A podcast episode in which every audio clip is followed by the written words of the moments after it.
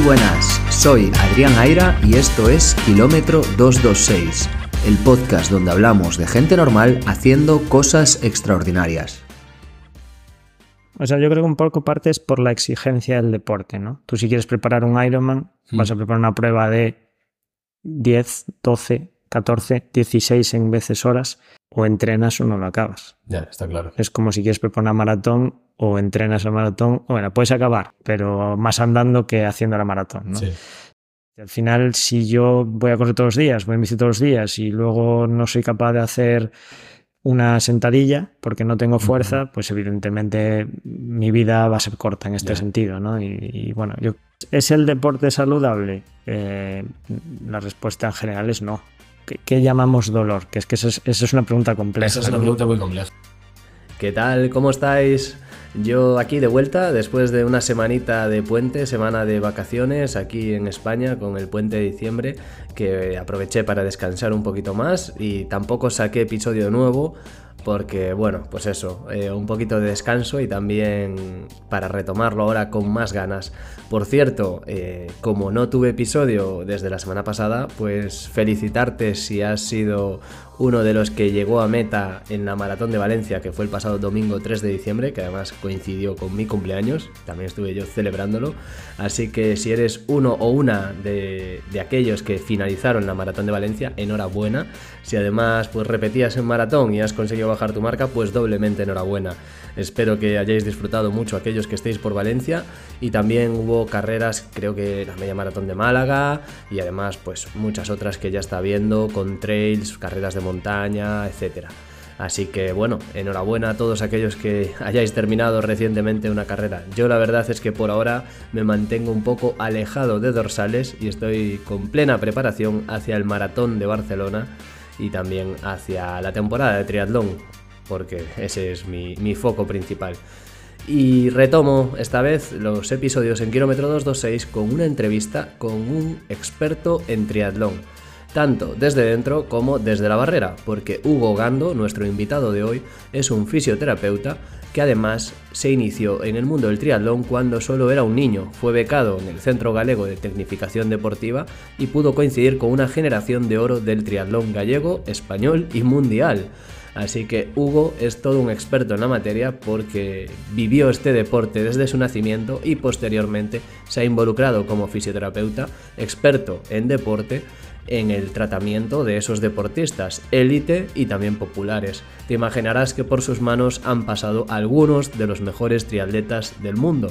Y no solo eso, sino que también tiene mano con el deporte base gracias a, su colaboración en el Centro Galego de Tecnificación, donde puede estar con los deportistas de la FEGATRI, de la Federación Galega de Triatlón, y con otros deportistas que allí están involucrados. Así que bueno, Hugo sin duda reúne unas características prácticamente inigualables, con una experiencia como triatleta y con una experiencia como fisioterapeuta que nos va a ayudar a entender mejor este deporte y sobre todo las lesiones que ocurren en este deporte. Porque ya te avanzo, Hugo nos habla de diferentes estudios, de diferentes muestras que ha realizado a lo largo de su experiencia profesional y académica para llegar a la conclusión de que los triatletas nos lesionamos mucho. Y esto no es una opinión, está basado en hechos, está basado en, en su campo de estudio, así que Hugo nos ayudará a entender mejor cómo se producen las lesiones, por qué se producen las lesiones y también algún que otro consejo para mantenernos alejados de ellas. Así. Pues bienvenido a Kilómetro 226, ¿qué tal Hugo? Muy bien, ¿tú qué tal? Aquí eh, cansadito después de una jornada larga de trabajo en clase, pero un placer estar aquí contigo. Hugo Gando eh, trabaja en Clínicas ON en Pontevedra, uh -huh. graduado en fisioterapia en Auvigo y bueno, con un currículum súper extenso que ahora estuvimos repasando y además con una trayectoria también en el mundo del triatlón. Así que hoy estamos aquí con una persona que sabe mucho de la experiencia del deporte y también de tratar después de esos otros deportistas. Eh, no está mal el currículum, Hugo. Bueno, a ver, a ver cómo, cómo se da ¿no? el, el, el podcast. Eh, la presentación muy, eh, ¿cómo se dice? Muy Grandilocuente. Grandilocuente, efectivamente, a ver si estamos hablando. No es menos. Eh, graduado en fisioterapia en la Universidad de Vigo, aquí en Pontevedra. Eh, osteópata de O en la Escuela de Osteopatía de Madrid. Máster en nutrición por la UVigo. Máster en fisioterapia deportiva por la Invernat en Cantabria. Y doctorando en el grupo de endocrinología en la UVigo. O sea, además también investigador. Sí, o intentándolo al O menos. sea, empirismo triatlón, empirismo en las lesiones y además investigación. Muy bien. Bueno, eh, Hugo, para quien no lo sepa, pues eh, tiene esta trayectoria como triatleta, porque además eh, fuiste triatleta, ¿verdad? Sí, de niño empecé en el mundo de la natación y luego me, me pasé al, al triatlón y fue bueno eh, uno de los becados de la segunda promoción del, del Centro Galego de Tecnificación Deportiva. Una generación bastante mala, ¿no? Eran bastante Sí, cojos. bast- yo, yo era el único malo de en realidad, el resto eran todos muy buenos. Sí, de hecho, cuando hablábamos por teléfono te decía, si tú eras el malo de esos, debías ser bueno, porque bueno, eh, no quiero citar a todos por si nos olvidamos alguno, pero coincidiste con un tal Javier Gómez Moya, Sí, entre, entre otros estaba por ahí. Había alguno más que llegó a ser internacional, varios campeones de España. Claro. Yo hice lo que pude por allí. No estaba mal seguro, no me hacías. Y estuviste en el Centro Galego de Tecnificación, que además está aquí al lado, eh, 3-4 años, ¿no? Me decías. No, estuve dos temporadas enteras. Vale. Eh, un, como externo en realidad. Y ver, entrené una tercera, pero pecado dos temporadas. Becado dos temporadas. ¿Y cómo fue entrenar con algunos de esos grandes atletas y más en ese momento, ¿no? Un deporte que era tan incipiente y muchos de los éxitos ni siquiera me habían llegado. Sí, efectivamente. Eh, la gran mayoría, de hecho, no había llegado. No, bueno, yo, vengo de la natación, en realidad. eh, mi padre fue uno de los que, bueno, pues de los, del grupo de gente que empezó con esto el triatlón en, en Galicia, con lo cual que, pues bueno, lo mamaba en casa, como quien dice, entonces siempre salías un poco en bici, un poco a correr, pero bueno, yo realmente eh, lo único que hacía más o menos, puedo decir bien, entre comillas, era nadar, luego lo otro iba más justo. Y pues bueno, lo típico, estás nadando y pues empiezas a conocer a alguien, vas en bici, vas a correr y acabas haciendo algún triatlón así a modo popular y pues, te acaban comentando la posibilidad de, de entrar en el CGTD y, y pruebas, ¿no? Y claro, toda una experiencia, toda una experiencia de aprendizaje y de, y de, bueno, y de suerte al final, ¿no? De haber podido vivir esa, esa etapa con, con ese grupo de gente, ¿no? Eh, pero yo la recuerdo como muy bonita, pese a que en segundo de bachillerato dije, "Bueno, tú para esto no vas a llegar muy lejos, vamos a estudiar, pero ¿Te lo dijeron o lo dijiste tú? no, lo decidí yo. Eh, pero bueno, la, la recuerdo bueno, muy, muy agradable, con muchos amigos y, y muchísima... Y, o sea, ¿cómo te das cuenta que tú dices, no valgo para esto? ¿Qué te, qué- qué te lo indica? Bueno, es que corres un minuto más lento en 5.000 que el, el campeón de España. Entonces, Haciendo lo mismo. Porque esa es una duda que siempre tengo, ¿no? Es decir, esforzándote lo mismo, entiendo, porque, joder, eres un tío que se esfuerza. Sí, pero bueno, no todos tenemos las mismas cualidades para ciertas cosas. Yo, pues en mi caso, la carrera a pie o la, o la bici no era, yo creo, nivel suficiente para haber vivido de ello, ¿no? Podía a lo mejor haber continuado, haber hecho alguna carrera, no sé, se vería, pero, pero yo creo que no tenía el nivel comparativamente hablando con todos esos que hablábamos que estaban por allí para, para llegar a algo, ¿no? Entonces, bueno, aunque me gusta mucho, me encanta el triatlón, es mi deporte. Sigues practicándolo. No todo lo que debería, pero, pero sí, sí que sigo corriendo eh, cuando puedo y bueno, tengo pendiente lo de retomar un poquito más la natación a fondo, pero, pero sí. Y además me dijiste que Ironman aún no habías hecho. Ironman aún no he hecho, no he hecho. Tengo, creo que llegará antes la maratón que el Ironman, pero, pero bueno, estará, estará por ahí en objetivo pendiente. Muy bien. Tampoco te fue mal por el otro camino, ¿no? Por la fisioterapia. ¿Qué te llevó a dedicarte a esto? De hecho, yo creo que fue bastante mejor de lo que me llegaría en el, en triatlón. Precisamente fue una caída lo que me, lo que me llevó a, a estudiar fisioterapia. Yo, yo estaba en. Bueno, yo realmente mi, mi idea era ser arquitecto, era lo que tenía más en mente. Eh, y en una de estas, precisamente el, el final del primer año de becado en el CGTD, me, me caí, tuve una caída compitiendo y me pegué un. En bici. Sí. eh, nada, nada raro, simplemente pues empezó a llover y había algo en la carretera y se me fue adelante y me pegó una, una buena galleta. Y bueno, estuve bastantes meses haciendo rehabilitación porque hubo varias fracturas y cosas. Y, y ahí conocí a, Juan Crespo, que bueno, todavía consulta aquí, entonces era el, el del CGTD, del Centro de Tecnificación, y me encantó tanto su trabajo que ahí me, bueno, mi cabeza cambió y dijo, oye, yo quiero hacer esto de mayor. O sea, la, la, sensación que me produce lo que le está haciendo en mí, lo que me ayuda a recuperarme, me gusta mucho. Quiero intentar hacer esto de mayor. Y así fue como, como decidí. De hecho, en la, en la, hoja de petición no había arquitectura para entrar a la universidad, era solo fisioterapia. ¿no? en todas las facultades. En todas las facultades que conocía. Era. También tenías que poner cinco, yo tuve que poner cinco. No recuerdo. Yo tuve que poner cinco hace también. ya, unos años. de Y yo puse variadas. Al final terminé también aquí en Pontevedra. Eh, bastante vocacional, entonces, por lo que dices, lo, lo viste ahí.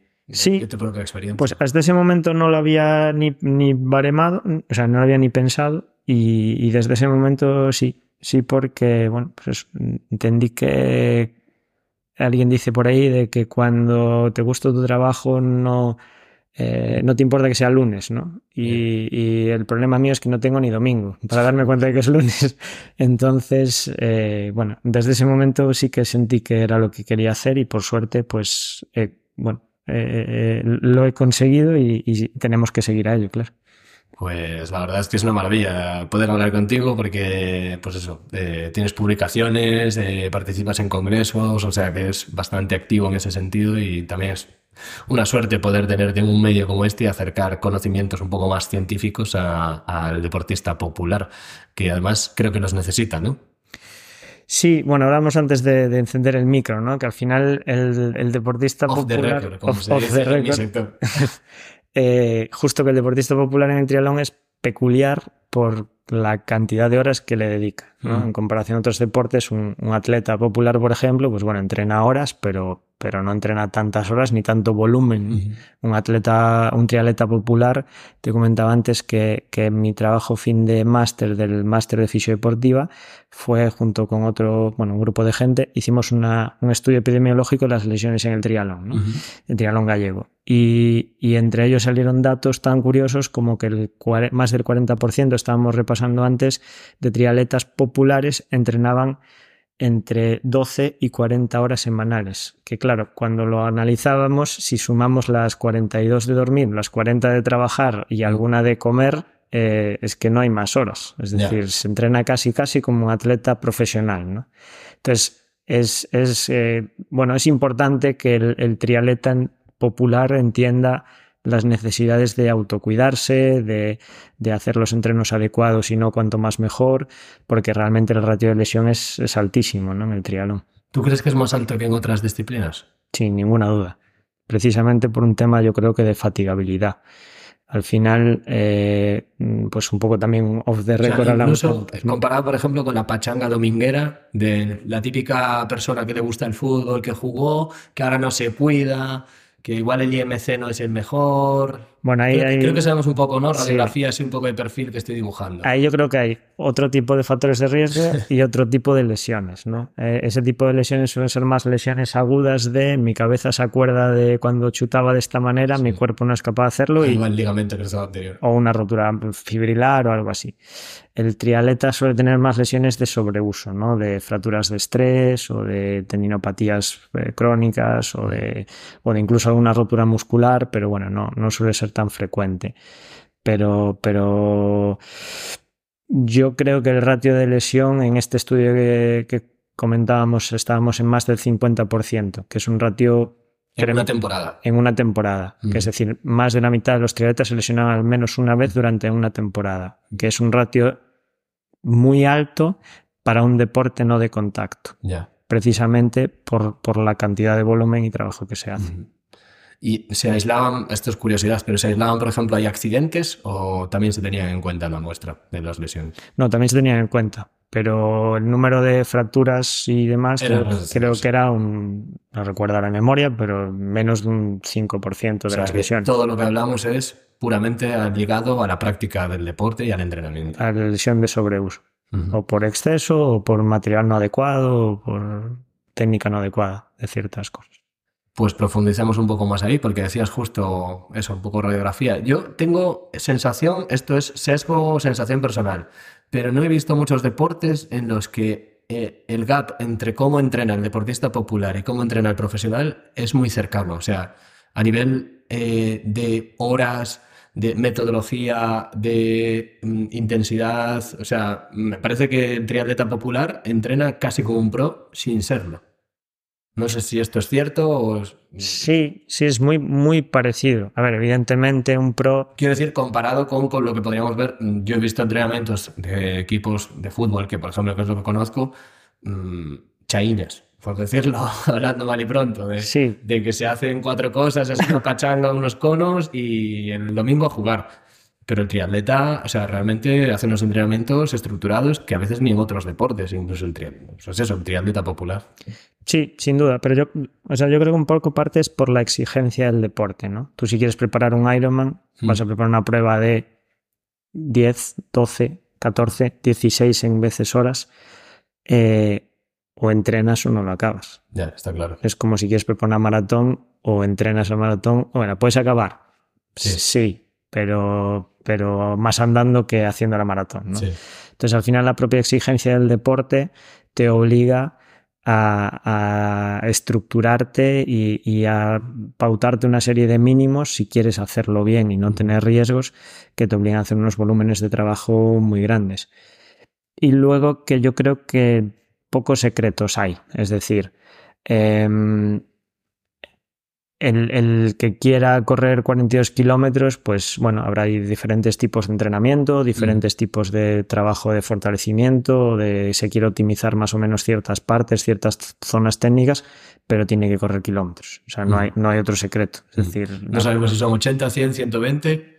Ahí es donde el entrenador tiene que jugar más en función de las características y hacerlo mejor o no, pero tiene que correr kilómetros. No, no hay, no- uno no puede preparar una maratón corriendo 10 kilómetros, eso es evidente. ¿no? Entonces, bueno, eh, ahí yo creo que hace un poco ese- esa homogeneidad, digamos, entre el, entre el triatleta popular y el, y el pro. Aunque es verdad que el pro al final acaba haciendo más cosas también porque tiene mucho más tiempo de descanso. ¿no? Claro. Pero yo creo que la gran diferencia está ahí. Es decir, en el tiempo de descanso que puede disponer un pro para optimizar los entrenamientos, no tanto en que vaya a cuadruplicar las sesiones, ¿no? porque, porque tampoco tendría objeto, ¿no? No descansaría, como quien dice, y no, no, podría, no podría correr. Ya. Y mm, dices, eh, pues eso, sobreuso, etcétera. mm, ¿Cuáles son las lesiones más comunes? Bueno, yo creo que el- el- la lesión, si tengo que decir una, eh, hablaría de la tendinopatía de Aquiles, ¿no? Yo creo Sí. que es la que tormenta a todo el mundo. A triatletas. A triatletas, estamos hablando de triatletas, sí, sí. En runner, por ejemplo, corredor, atleta, sería otras. Bueno, el Aquiles también está ahí, la fascia plantar también está ahí, pero sí que pues en runner tienes otro tipo de lesiones pues como más distribuidas. ¿vale? Vale. Yo creo que en el triatlón hay muchas, evidentemente, muchísimas, Ujú. pero el, el Aquiles yo creo que cua- todos los triatletas profesionales que conozco han tenido lesiones alguna vez. Y conoces algunos. Y conozco algunos, por suerte. Por tus manos han pasado varios. Sí, no puedo decir nada por protección de datos, pero por, por muchísima suerte algunos sí que ha pasado. Pero bueno, hay, hay otras muchas, ¿no? O sea, al final el complejo del, del pie tobillo es uno de los grandes eh, lesionados en triatlón por la forma de, de la carrera. Normalmente los triatletas tienden a, a ir muy adelante, a pisar muy de antepié, medio pie, eh, sobre todo corriendo en fatiga, que eso dificulta todavía más. O sea, no van, no van frescos, no salen de, de parados, sino que vienen de meterse eh, un gran esfuerzo previamente y, y luego cogen y se pegan eh, pues eso, 5.000 por debajo de, de 14.30 y, y más rápido todavía y, y, y 10.000 a 30, ¿no? Entonces la forma de pisar es muy agresiva, eh, el glúteo está fatigado a la bici, con lo cual que no puede estabilizar tanto como en un atleta normal y, y eso hace que, justo la cadena posterior tenga que trabajar mucho más, ¿no? Además tenemos otro problema respecto a los atletas normales, que es que el ratio entre los cuádriceps y los isquios en un triatleta suele estar en, en detrimento por culpa de la bici. Es decir, un atleta popular puede Sobredimensiona o hipertrofia el cuádriceps. Exactamente. Entonces lo que hace es que el isquio, que tú lo necesitas para correr, muchas veces no pueda, eh, no esté en igualdad de condiciones respecto al cuádriceps, ¿no? Como puede ser en, en un atleta de pista, por así decirlo. ¿Y eso en qué se transforma? ¿En qué causa? Eh, bueno, cuando tú tienes un desequilibrio en una articulación, al final lo que estás haciendo es que una de las zonas no trabaje de la misma manera o mecánicamente no puedes trabajar de la misma manera. ¿no? Por ejemplo, el trabajo de ratios en atletismo y en triatlón no se lleva mucho, pero por ejemplo en otros deportes tipo pues, fútbol, rugby, hay un montón de estudios de abductores, abductores de la cadera, cuádriceps isquios. Por ejemplo, uno de los factores de riesgo del ligamento cruzado es no tener un ratio cuádriceps isquios adecuado. Si tu isquio no es lo suficientemente fuerte, la fuerza que generas en el cuádriceps puede hacer que rompas un cruzado, por ejemplo. ¿no? En triatlón aún no está estudiado. Eh, pero bueno, por ejemplo, en natación ya sabemos sí que el, en hombros el no tener un buen ratio entre rotación interna-externa o entre eh, flexión-extensión puede provocarte una lesión o tener esa tendencia a provocarte una lesión. ¿no? De hecho, este año con, con, los nadadores aquí en el centro hemos implementado un trabajo de ese tipo, ¿no? de corrección de ratios para evitarlo. En triatlón no lo podemos afirmar, pero probablemente eso también haga pues, una serie de condicionantes hacia las lesiones, ¿no? Porque es cierto que la bici, bueno, pues respecto a luego un atleta normal, condiciona tu cuerpo, ¿no? Tu glúteo es diferente, tu cuádriceps es diferente.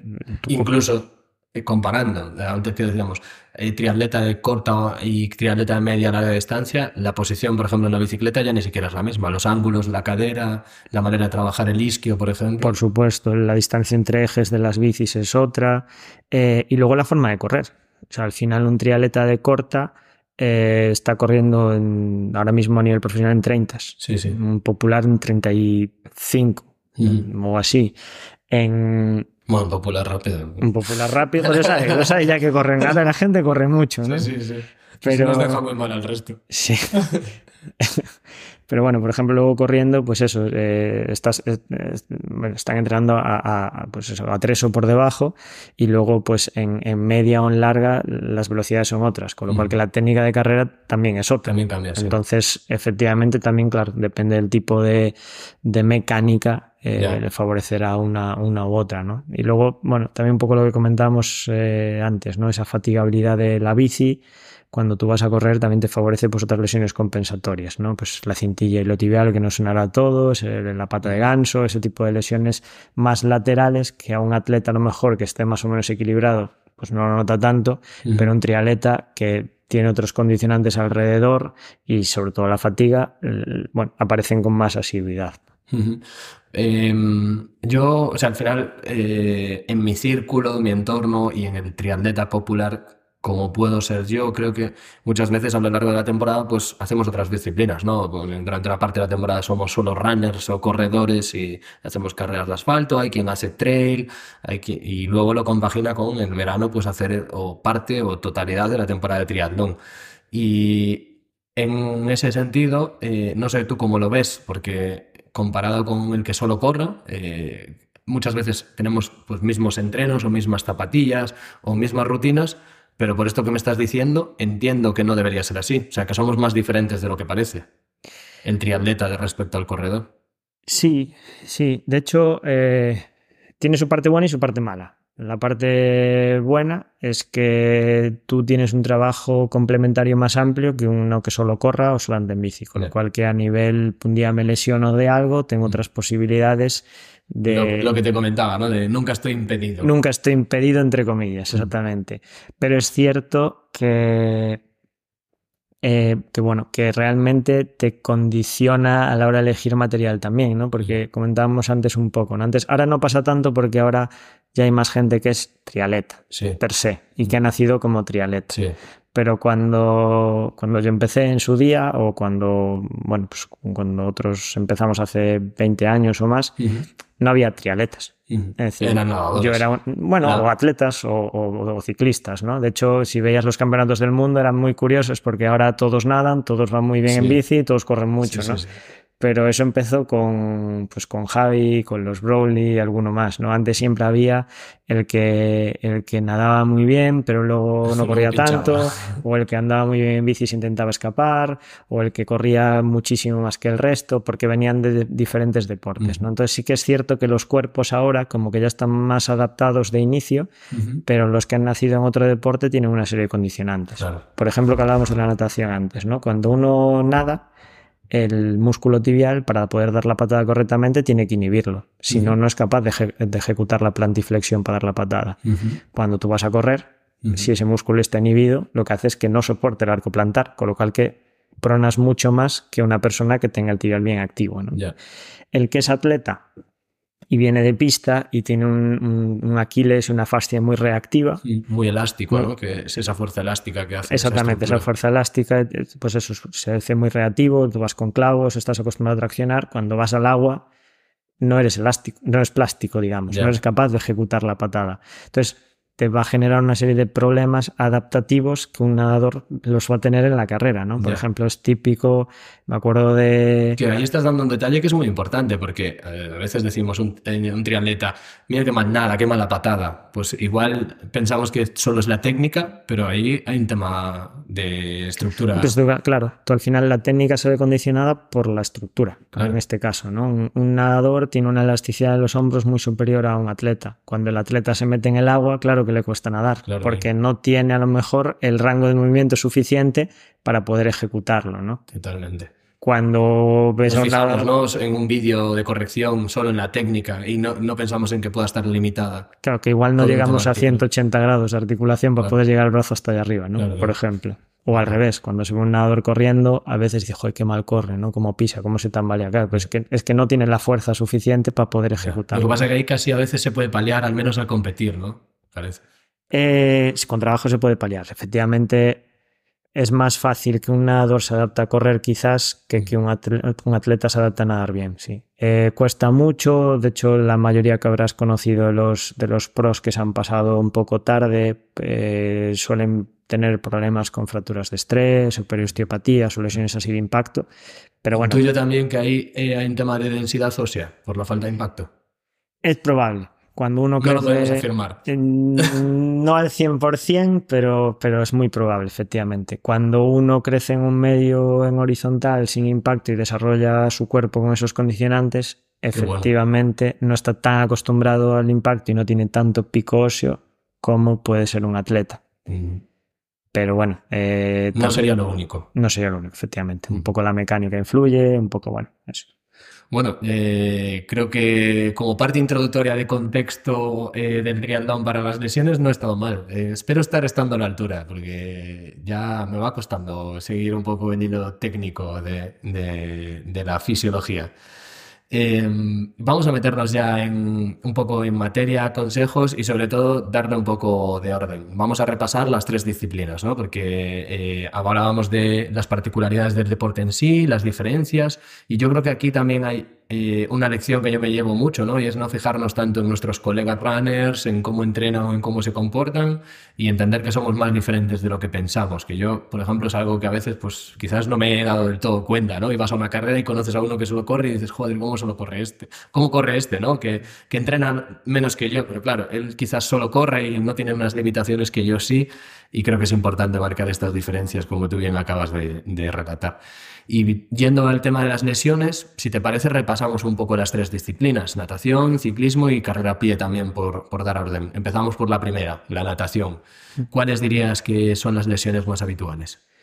Bueno, la natación en general, el, el gran problema que suele tener son los hombros. Eh, alguien que hace aguas abiertas sí que puede tener también a lo mejor algún problema en el psoas por el tipo de patada, por pues, bueno, sacar a, a respirar. O los bracistas, por supuesto, en, en rodillas puede haber algún problema de meniscos y demás, pero en general el triatleta eh, ahí va a pecar de, de- de problemas de hombros. ¿no? El, el gran problema de la natación es que cuando eh, bueno, entrenamos mm, cada, cada, cada ciclo, de, cada largo, perdón, pues depende del nadador, pero entre 12 y 16 brazadas multiplica eso por el número de largos de un entreno, imagínate el número de ciclos que puede llegar a haber en, en- a lo largo del año. ¿no? Sí. Cuando uno no tiene la fuerza suficiente en la musculatura compensadora, los rotadores externos, la espalda, al final lo que acaba haciendo es eh, bueno, que la- el gesto técnico pues claudica el hombro, se anterioriza y acaba rozando y generando problemas en manguito rotador, etcétera, ¿no? No nos Ujú. vamos a poner ahora técnicos con la biomecánica Sí, sí. patológica, pero eh, yo creo que es el, el gran problema de, de- de cualquier popular, en este caso en natación, va a ser el hombro. ¿Y crees que es importante hacer trabajo fuera del agua? sin ninguna duda. Te lo lanzaba para que lo afirmases directamente. Yo, de hecho, ya me lo imaginaba. Un día, no, no, recuerdo con quién lo hablaba de broma, pero decía que, si, yo qué sé, el, el, libro de los Brownlee que es Swim, Bike, Run, y yo decía, está mal, tiene que ser Swim, Bike, Run, Gym, siempre, yeah. ¿no? O sea, siempre tiene que haber un trabajo en todos, en, en, en todos los deportes del triatlón, pero en la natación, como no se haga un trabajo compensatorio, igual que en la carrera a pie, mm. eh, la lesión aparecerá tarde o temprano por, por, eso, por ciclos. Si uno hace movimiento repetitivo, yeah. continuo, eh, yeah. aparecerá seguro. ¿no? Y hay un enemigo vital del deportista de resistencia, las lesiones, ¿no? O sea, al final es lo que más te aleja del progreso. Sí, sin duda. Un deportista de velocidad, al final, bueno, tiene que, tiene que correr, por ejemplo, pero sí que manteniendo unos niveles de fuerza muy altos, bueno, pues puede conseguir ciertos niveles, ¿no? Pero, pero es un deporte de resistencia o, mm. o se ejecuta. A la semana le estás perdiendo el dos. Claro, es, no, hay, no hay más, lo que hablamos no hay secretos, ¿no? Al final eh, es así. Muy bien. ¿Y qué, qué ejercicios eh, crees que son buenos, eh, ya que estamos ¿no? en este sentido, fuera del agua? O, o, o como dos consejos básicos, por ejemplo, para alguien, para, para trabajar eh, esas estructuras compensatorias. Sí, ¿quieres que hagamos deporte por deporte o lo decimos Sí. todo al final? O deporte por deporte, así vamos cerrando capítulos. Vale. Eh, no, en la natación el trabajo de core es primordial, por el posicionamiento en el agua, eso sin ninguna duda. Luego el trabajo de elasticidad de hombros para que no tengas la elasticidad es necesario porque si no eh, acabamos haciendo impingement en ciertas estructuras. Y luego, además del trabajo agonista, que, que por supuesto es tener un pico de fuerza más alto en ciertos músculos, es, es bueno para nadar más rápido. O sea, Eh, hacer ejercicios puros de hipertrofia, de máximo RM. Claro, ese tipo de trabajo nos viene bien, pero lo que no podemos nunca olvidarnos es del trabajo compensatorio de la musculatura agonista de la natación. Es decir, yo nadando lo que hago es una flexión de hombro cuando llego arriba, una rotación interna y una eh, extensión, digamos, del hombro, ¿no? Pues lo que no puedo nunca tener débil es el rotador externo y la musculatura aductora de la escápula que me corrige esa posición y me la mantiene. En el momento en que esté débil, lo que voy a hacer es cambiar mi gesto de nado y favorecer la lesión, ¿no? Entonces, es una de las cosas que más pecamos porque normalmente como se hace, eh, la gente lo suele hacer con gomas en el calentamiento y está hablando con el compañero, mirando el móvil o no sé qué, pues al final, bueno, hace el estímulo de aquella manera Mm. y no, y no como debería hacerlo, ¿no? Y es una de las cosas que yo creo que hay que tener muy en cuenta e implementarla en el trabajo de fuerza general que, que tengamos. Qué bueno. Vale, pues nada, cerramos capítulo de natación eh, con esos consejos prácticos que espero que todo el mundo esté tomando eh, boli y papel para, para empezar a aplicarlos. Después el ciclismo, ¿no? Y quizás sería la menos lesiva. Sin duda. Sacando las caídas, obviamente, Mm. alguna fractura de Sí, cadera. hay de- lesión es eliminatoria, pero... Exactamente.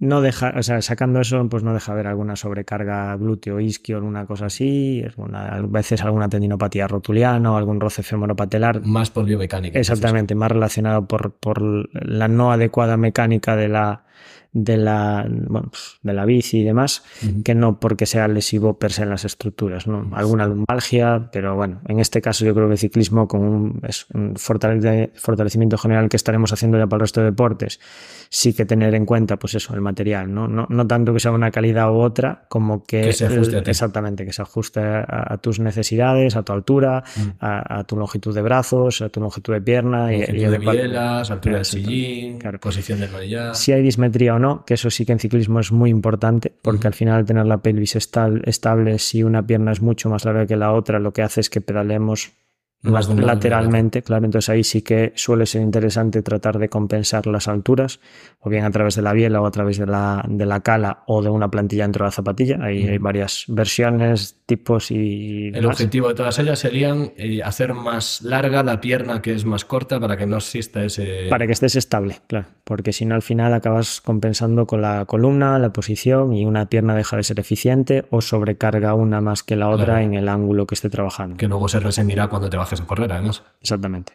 Vale. Pero sacando eso es relativamente poco lesivo. Lo voy pillando bastante bien, ¿eh? Sí, sí, sí. sí.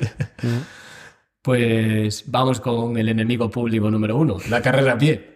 Sí, efectivamente es el, el más lesivo porque es el que más impacto tiene, el que se suele hacer más en fatiga y el que, bueno, y el más agresivo, entre comillas, para, para, para, para cualquier humano en este sentido. Eh, o sea, es cierto eso que dicen, eh, típica frase que te dice tu amigo cuando empiezas a correr. Correr es malo. Bueno, todo en exceso es malo, ¿no? Todo en exceso es malo.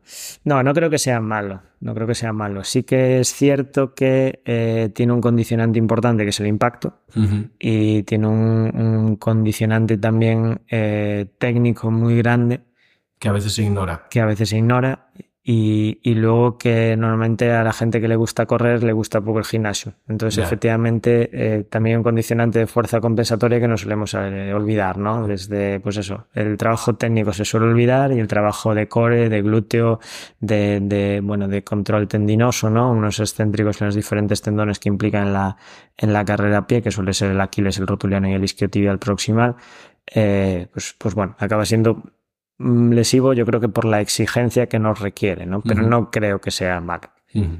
No, malas hay otras cosas. No vamos a citarlas, pero seguro que alguien se puede imaginar alguna. Y dentro de la carrera a pie en el triatlón, eh, ¿cuáles son las lesiones más comunes? Bueno, lo que comentábamos antes, yo creo que el Aquiles es la estrella, por así decirlo, la fascia plantar es, es típica. Mm, respecto a la carrera a pie, el- las tendinopatías del tibial anterior y posterior o, o las eh, periosteopatías tibiales son también más incidentes, yo creo, que en el, en el atleta normal, digamos, en el atleta de pista o en el atleta, el runner, por Más precisamente dorsiflexión. Mm, No, por, la fatiga a la que está sometido, por el condicionante de la natación que inhibía el tibial, entonces al final acaba haciendo que el, el ángulo cuando uno pisa como triatleta no sea eh, igual Sí. que, un, que un tibial bien activo de un atleta. No sé si has visto alguna vez correr a Vincent Luis, por ejemplo, es muy llamativo cuando él pisa, como Sí. claudica todo el arco, es espectacular. Pues eso es un caso exagerado, Ya. pero, pero bueno, pero hay esa tendencia, ¿no? Más que un atleta normal. Y, mm, y luego las compensatorias, ¿no? Al final no hay que olvidar eso, que la diferencia también nuestra, vamos a decir, aunque yo ya no me puedo considerar triatleta, Bueno, es el... Es, si me lo considero yo. Bueno, tú eso como un Ironman, yo no. Eso, eso, hay que, eso da puntos ahí. Eh, es el correr en fatiga, ¿no? Lo que hablamos antes. Entonces, el glúteo de la bici está fatigado, nuestra columna está fatigado, no somos capaces de ir derechos, al final acabamos prácticamente sentados, acortamos la zancada, entonces la, Ujú. me- la mecánica cambia y las lesiones compensatorias, pues eso, la cintilla tibial, la tendinopatía de glúteo o, o la tendinopatía de pata de ganso es, es muy común y aparece por eso, porque en la técnica de carrera o la fatiga que te supone todo el trabajo hace que tu rodilla no pueda ir todo lo derecha que debe ir y condiciona muchísimo la técnica, ¿no? Entonces son, bueno, lesiones que a lo mejor un atleta las tiene mucho también, Pero menos. pero quizá menos que, en- que, triatleta. Y Sin embargo, a nivel de kilómetros, eh, sí que corre menos el triatleta, ¿no? Creo yo. ¿Tú crees? No sé. Yo te lo lanzo. ¿Cuán- ¿Cuánto corriste tú, por ejemplo, semana pico para tu Ironman? Yo, eh, 116. ¿Cuándo crees que corre una semana de un atleta normal de Eh, seguramente en pico esté cerca. más o menos? No creo que haya menos. Pero de media, eh, preparando el Ironman en semanas buenas, puede hacer 60, 70. La de 116 fue un suceso extraordinario, fuera de lo normal. Digamos que la moda serían 60 aproximadamente, y a lo largo de una temporada puedo hacer 30, 40, o incluso ahora que estoy haciendo 20, 25. ¿Cuándo crees que corre un atleta popular?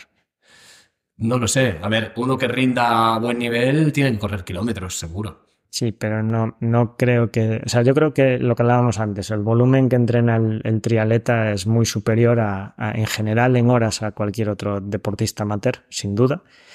Y los volúmenes de carrera, sorprendentemente, son, hombre, ligeramente inferiores de media, pero porque también tienes unos volúmenes de otras cosas muy grandes. La bici quiere tiempo. sí. Claro, pero no, pero no tan, tan inferiores, Ya. no tan inferiores. Entonces, claro, al final se está entrenando casi lo mismo que un atleta. Bueno, quizá menos que un ciclista, sí, pero también unos volúmenes considerables Mm. y menos que un nadador, pero tampoco mucho menos que un nadador. Un nadador amateur no, no nada, nada 5.000 a lo mejor al día. Un triatleta Bueno, amateur al día. al día, pero no va todos los días, es amateur, es popular, ¿no? Eh, Te salen 25 a la semana fácilmente descansando dos. Sí, ¿y cuánto puede hacer un triatleta? Hombre, yo creo que si pasa de 10.000 aplaude. Bueno, alguno más pasa, pero sí. Bueno, pero volvemos a de antes. ¿Por Sí. qué volúmenes más estás haciendo? ¿no? Sí, sí, Entonces, sí. al final es menos. Sí, es menos individualmente. Ya, pero no pero creo que sea tanto volumen menos. Vale, te voy a, por ordenar, cerramos capítulo carrera pie, quedó claro que básicamente un poco de todo, pero lo que más sufre es el Aquiles y toda la zona cercana a las estructuras de tibial, etcétera, por un poco la inhibición al nadar. Sí, aquí lo único, lo que comentábamos antes de las zapatillas, ¿no? Sin meternos Sí. mucho en, en- en vereda, eh, sí. que Que quizás... hemos pro- me ha prometido Hugo que haremos un episodio específico de zapatillos. ¿Qué Bueno, ha dicho? eh, ahora no, Si voy a alguien- decir- ahora si no voy a alguien- decir que no. Si la gente lo quiere, por favor que comente en Instagram o en el episodio y diga, quiero episodio de zapatillos. Venga, pues ese, ese puede ser interesante porque ahí podemos hablar dos horas solo de zapatillas, ¿no? No, pero bueno, sí que quizás comentar que, que justo eh, es importante este punto, ¿no? Porque al final, em, si, si estamos hablando de que la pisada está más condicionada por fatigabilidad, por, por tendencia de la natación o del ciclismo incluso, la posición de la carrera es diferente, eh, el- el- la zapatilla elegir es primordial, porque es que la zapatilla elegir puede ayudarte en la estabilidad o condicionarte la estabilidad. ¿no? no vamos a entrar en marcas, no vamos a entrar en, en cosas Sí. ahora mismo, pero si yo tengo una pisada que tiene mucha tendencia a la pronación por culpa de, de tener un tibial inhibido por el agua y aún encima voy a correr la maratón después de llevar 6, 7 horas eh, destrozándome, Claro. pues mi pisada va a tender a ser todavía más Más pronadora pronadora. por la fatiga que llevo. ¿no? Si la zapatilla en vez de ayudarme a corregir eso no tiene apoyo en el arco plantar y me favorece eso, es tremendamente probable que sufra alguna de las estructuras compensatorias. ¿no? Claro. Entonces es quizás uno de los puntos que a veces no se presta tampoco tanta atención o se compran por el color o por la moda o ahora está de moda el minimalismo, yo minimalismo, ahora está de moda la placa, llevo todo placa y, y bueno, yo creo que esta es una de las partes, como hablamos antes de la bici, las, las mecánicas, las biomecánicas y, y las buenas alineaciones, eh, esta es una parte importantísima también, ¿no? el, el que cada uno eh, realmente tenga la posibilidad de doblar su zapatilla, cuál es la más adecuada, cuál le da más soporte y no que sea de una marca o de un color, sino que busquemos la que mejor nos va a nosotros en cada una de las partes, ¿no? De competición. Y tampoco de- podemos probarlas todas. Y tampoco podemos probarlas todas, por desgracia. Pero, pero bueno, yo creo que ahora las tiendas, pues eso, cuando, cuando hace 20 años era más difícil, había menos producto, había menos conocimiento del producto, pero yo creo que en cada ciudad siempre hay alguna tienda especializada en el tema que tiene un montón de modelos y que la persona que está allí nos puede ayudar mucho, ¿no? Que a lo mejor pues de primeras no elegimos la perfecta, pero probando unos cuantos allí con su consejo conseguimos conseguimos hacerlo, ¿no? Porque son gente que ya está especializada en eso, muchos exatletas a veces y, y bueno, tienen una ¿Dirías que el triatleta tiene que tener más sensibilidad a la hora de, de elegir zapatillas que el runner? Hablamos de populares en ambos casos.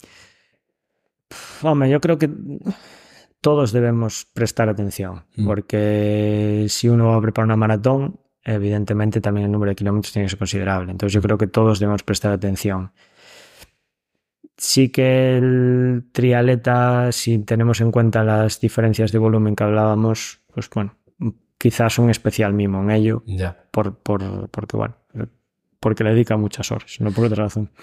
Vale, estamos aquí hablando con el fisio y ese es el sitio al que ojalá no tuviésemos que ir, por desgracia. Eh, bueno, eh, seguramente ese momento nunca llegue, con lo cual trabajo siempre vais a tener, ¿no? Incluso alguno me ha dicho que si siguiéramos más los consejos que nos dan los fisios, los visitaríamos menos, pero somos bastante testarudos. Sí. eh, no, a ver, el, el- el trabajo ideal, yo siempre lo digo, ¿no? Mi, mi trabajo sería quedarme sin trabajo. Ya. Eso sería lo ideal, pero no pasa, ¿no? Pri- primero porque es imposible, Y- es, eso no pasa. Porque hay cosas que no, que no se pueden controlables. controlar, claro. Claro. El, el- bueno, así como anécdota, te puedo decir que el, el año pasado, con este de trabajo de ratios que te comentaba en natación, Mm. se- los- lo publicaron en prensa, conseguimos hacer un año entero con cero lesiones de hombro en un grupo de tenificación. Lo vi, lo vi. Claro, Buenísimo. eso, cuando me preguntaron dije, eso es mentira, no va a volver a pasar. Nunca. Ya. Nunca va a volver a pasar. Cambiamos el paradigma, cambiamos cosas, empezamos a trabajar por ratios de fuerza, que no se había hecho en natación en Galicia al menos hasta la fecha. Salió muy bien, tenían un grupo muy bueno, gente implicada, los chicos se implicaron muchísimo y salió bien. Pero ¿por qué digo que no va a pasar? Porque no volverán a reunirse todas esas condiciones. Sí, y porque hasta tuvimos la suerte de que nadie se esguinzó un pie cruzando la calle, que pasa. A veces, ¿no? O a nadie le dio una gastroenteritis y se quedó un día en casa. O sea, entrenaron todos todo lo que estaba programado. Eso, eso no volverá a pasar nunca, por suerte, ¿no? Lo normal es que pues eso, voy despistado, me tuerzo un tobillo en la calle, o sea, hay cosas que no podemos controlar. Mm. Entonces siempre va a haber una lesión. Mm. Pero es cierto que cuando digo que mi trabajo ideal es quedarme sin trabajo, es que si yo ayudo a prevenir, a prevenir al deportista o a la matera que utilice la zapatilla que, que toca, la bici la tenga como tiene que tenerla, sepa eh, cuando tiene cierta molestia, de qué manera, qué debe hacer o qué no debe hacer, pueda comunicar con su entrenador, su entrenador, si yo puedo ayudar a, que el, entrenador sepa lo que tiene que adaptar o no, eh, detectar a lo mejor en el deportista pues las eh, debilidades musculares que tiene en cada una de las partes del cuerpo y transmitirse al, entrenador para que pueda trabajar específicamente ciertas zonas y donde necesita, eh, bueno, pues a lo mejor conseguimos que el ratio de lesión en vez de ser del 55% que hablábamos, pues pueda ser del 20 o del 15, ¿no? Que, eso sería lo ideal. eso, eso es nuestro trabajo. Es cierto que tampoco no ir al fisio no es bueno, porque hay que hacer precisamente el trabajo preventivo. Hay que hacer ITV. Claro, nadie es perfecto. Todos tenemos cosas, todos, pues eh, yo tengo acortado esto, el otro aquello, esta cadera no gira igual que la otra. Entonces, cuando uno entrena, acaba haciendo compensaciones que es bueno corregirlas y ayudarlas. Entonces, más que no ir al fisio, es no ir, no crítico. no ir solo al fisio cuando duele. Claro. Sería lo ideal. Sería, sería lo bueno, incluso lo, adecuado. Vale, para mantener todas esas lesiones alejadas, para eh, que esos fantasmas no nos eh, visiten, eh, ¿qué consejos recomendarías? O sea, ¿qué crees tú que es lo que más acaba generando esas lesiones? Puede ser entrenar fuera de ritmo, utilizar el material inadecuado, pero ¿qué dirías tú que es lo que más... Eh, es decir, ¿qué práctica tenemos que abandonar para estar más lejos de las lesiones? Solo puedo hacer una. No puedo decir dos o tres. decir dos o tres, por supuesto, porque así cuantos más consejos tengamos, más aprendemos. si, tengo que decir una, es... Eh, yo soy muy pesado con esto siempre, pero eso digo a todo el mundo, ¿no? Lo que no podemos es olvidarnos de los básicos. Es decir, no podemos intentar eh, pues correr a, series A3 con placa de carbono si no hemos hecho la progresión adecuada básica con el entrenador. No podemos, eh, pues eso, ponernos, eh, no sé, en bici cuatro horas en la cabra si nunca he estado en una cabra y no podemos hacer ese tipo de cosas que parecen obvias, pero luego se nos olvidan cuando estamos en medio, ¿no? Entonces, yo, yo creo que todos primero hay que cumplir los básicos. Cuando... ir poco a poco. Claro, entonces, ¿qué me refiero con básicos? Principio de progresividad. Eh, es bueno, yo creo que siempre es bueno que hayamos de la mano de alguien, eh, sobre todo un deporte como este, que se dedican tantas horas y hay tantos factores alrededor, ¿no?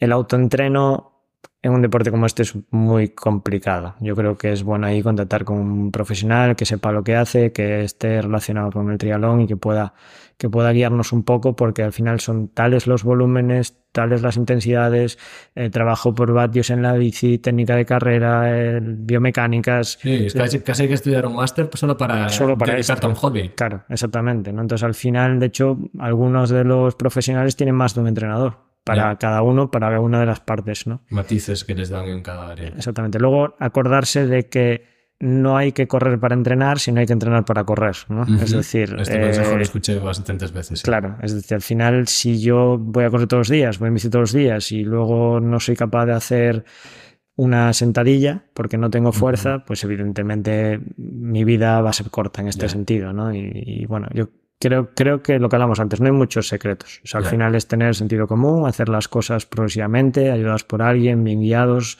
material adecuado, no hace falta gastarse 300 y pico en una zapatilla porque a lo mejor la nuestra vale 100 y está perfecta, aunque sea más fea o más bonita o lo que sea. Y, eso, y, al final es, es, disfrutarlo, ¿no? No sirve de nada volvernos locos y lesionarnos seis meses porque se supone que alguien hace esto porque le gusta. Porque es un hobby, sí. Y a veces es mejor entrenar al 90% y hacerlo 10 años que no entrenar al 110 y hacerlo 10 días, ¿no? Ya, ya, ya, total. Em, vale, yo tengo una eh, que es ¿qué es dolor y qué es molestia? Es decir, ¿cuándo tenemos que parar? ¿Qué es dolor y qué es molestia? partiendo de que sobre dolor hay literatura científica amplia desde diferentes campos, desde la psicología, desde muchísimas áreas. Esa es compleja porque, claro, al meterse... Pero entendemos el contexto, ¿no? A ver, un, un triatleta y sobre todo larga distancia, al final eh, es habitual decir cuándo no te duele algo, ¿no? Sí, claro, evidentemente. ¿Eso es normal? O sea, ¿tenemos que seguir entrenando con esa premisa o, bueno, soportable?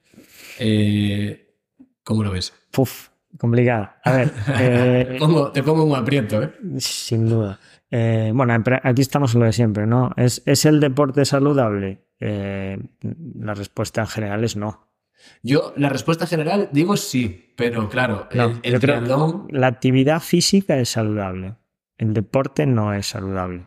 el deporte, ya, porque establece unas normas competitivas. Un, un- un pasarse de los límites Mm. deja de serlo. Es decir, cuando uno. Evidentemente, luego entramos en si es más o menos saludable que estar tirado en el sofá comiendo patatas Hombre, fritas, ¿no? Por supuesto, no hay de... Claro, pero real- Mejor, mejor romperse el Aquiles por sobregusto, quiero decir. Sí, en algunos factores sí, en otros no tanto, ¿no? Efectivamente, yo creo que es más, sin duda más saludable y recomendable la práctica deportiva, pero es cierto que muchas veces se roza eh, la no salubridad, vamos a decir, por, por exceso de, de cosas, sobre todo lo que hablamos antes, por inconsciencia, ¿no? Es decir, había hubo una época ahí que la maratón la podía hacer cualquiera, hasta que por desgracia fallecieron dos personas a Bello San Sebastián y en otra más que no recuerdo, ¿no? Eso indica que no hay que hacer tonterías, ¿no? Es decir, claro que el deporte es bueno y hay que hacerlo y, y- y es parte de, de la longevidad y del mejor estado de general del cuerpo y sin duda. Pero es cierto que hay que tener una serie de precauciones, ¿no?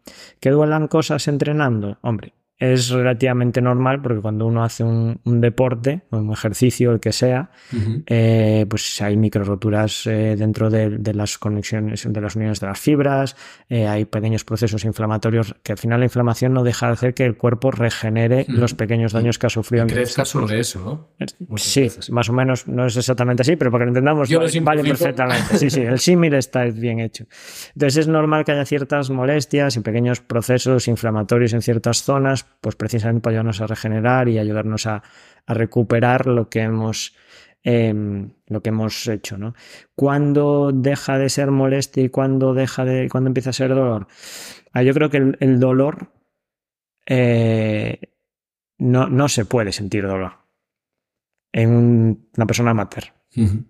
Una cosa es una molestia que dura dos, tres días, que, que al final no condiciona la marcha, por ejemplo, ¿no? Por ejemplo, ¿qué, qué llamamos dolor? Que es que eso es, eso es una pregunta compleja. Esa es una ¿no? pregunta muy compleja, sí. Pero vamos a decir, por ejemplo, de, de 0 de intensidad a 10 de intensidad, que sería no aguanto, me voy a morir, eh, pues un 5 más o menos es cuando empezamos a condicionar el gesto técnico. ¿no? No, no se puede llegar a ese punto, porque si llegas a condicionar tu gesto técnico, Va a ser peor. estás condicionando esas estructuras, te acabas lesionando y, y esa estructura te está diciendo, oye, no soy capaz de hacerlo. Entonces, no tiene sentido forzarlo, ¿no? Ya. Eres un profesional y te estás jugando tu dinero. Sí. Bueno, pues es lo que hay y Igual te quedan dos semanas para parar y luego ya puedes parar. Exactamente, y ahí tienes que aguantarte, ¿no? Pero los que lo hacemos por gusto, por estar sanos, por hobby, es más sensato a veces pues parar, a tratarse. Y, y lo bueno del más es que no te obliga a parar, simplemente te condiciona la actividad, porque a lo mejor no puedes correr, pero puedes subirte a la bici o puedes nadar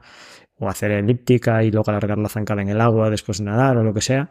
Pero eh, a veces es más interesante condicionar esa actividad recuperarse y que sea, pues bueno, un entrenamiento condicionado una semana o dos y no Ujú. que llegues a tener una lesión que te pueda apartar a lo mejor dos, tres, cuatro meses del, del tema, ¿no? Muy bueno.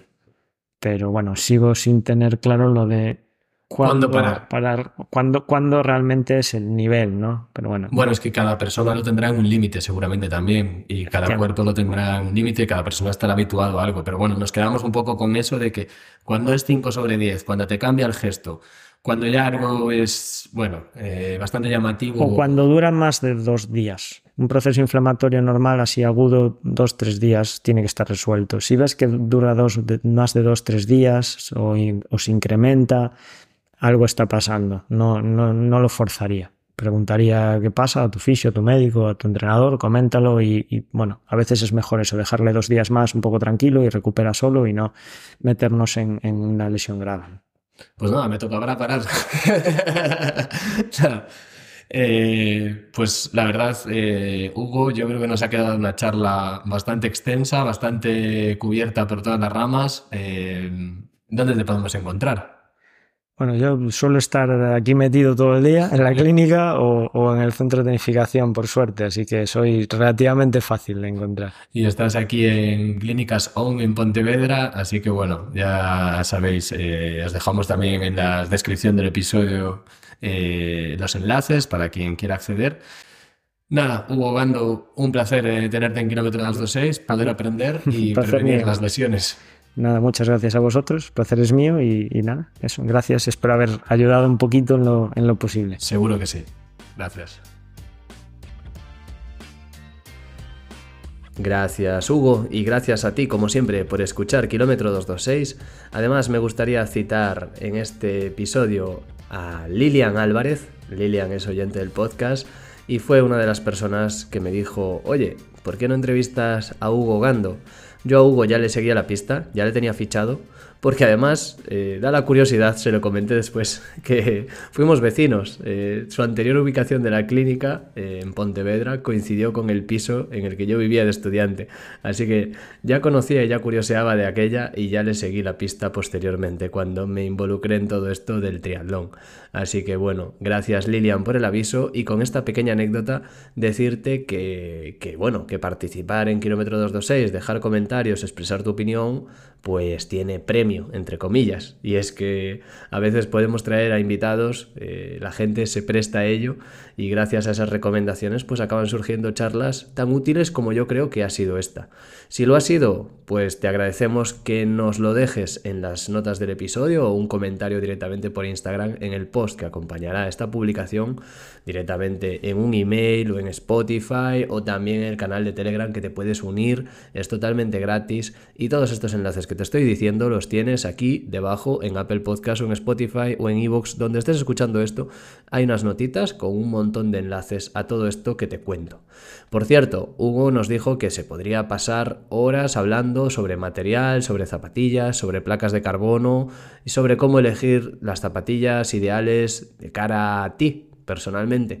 Así que bueno, si algo de esto te ha parecido interesante, haznoslo saber porque parece que, bueno, que tenemos ganas de hablar. Así que si te ha resultado interesante, déjanoslo por ahí en un comentario y veremos qué podemos hacer. Sin más, espero que te haya gustado este episodio, espero que lo hayas disfrutado y nos vemos en el próximo. Chao, chao.